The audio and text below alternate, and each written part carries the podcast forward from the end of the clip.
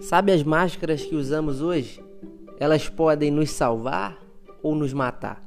Eu sou Caleb Loureiro e eu tenho um conselho. Você tem um minuto. Quem poderia imaginar que um vírus forçaria mais da metade das pessoas do mundo a usar máscara de proteção na rua? Não sei se você já sabia, mas muita gente já usava uma máscara antes da pandemia. Qual tipo de máscara usamos para parecer ser aquilo que a gente não é? Parecer ser o filho perfeito, mas não respeita os pais? Parece o esposo perfeito, a esposa perfeita, mas um não olha na cara do outro dentro de casa, incapaz de falar alguma coisa, cuidar dos filhos, lavar uma louça? Parece o patrão empregado perfeito, mas na realidade usa uma máscara ou um disfarce.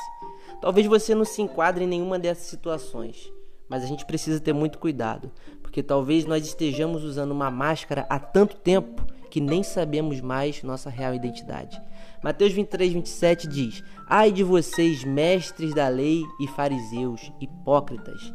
Por fora parecem boas pessoas, mas por dentro estão cheios de mentira e pecado. O conselho de hoje é: faça sempre uma autoanálise sobre sua real condição interna. Se pergunte: quem eu sou? Por que, que eu faço o que eu faço?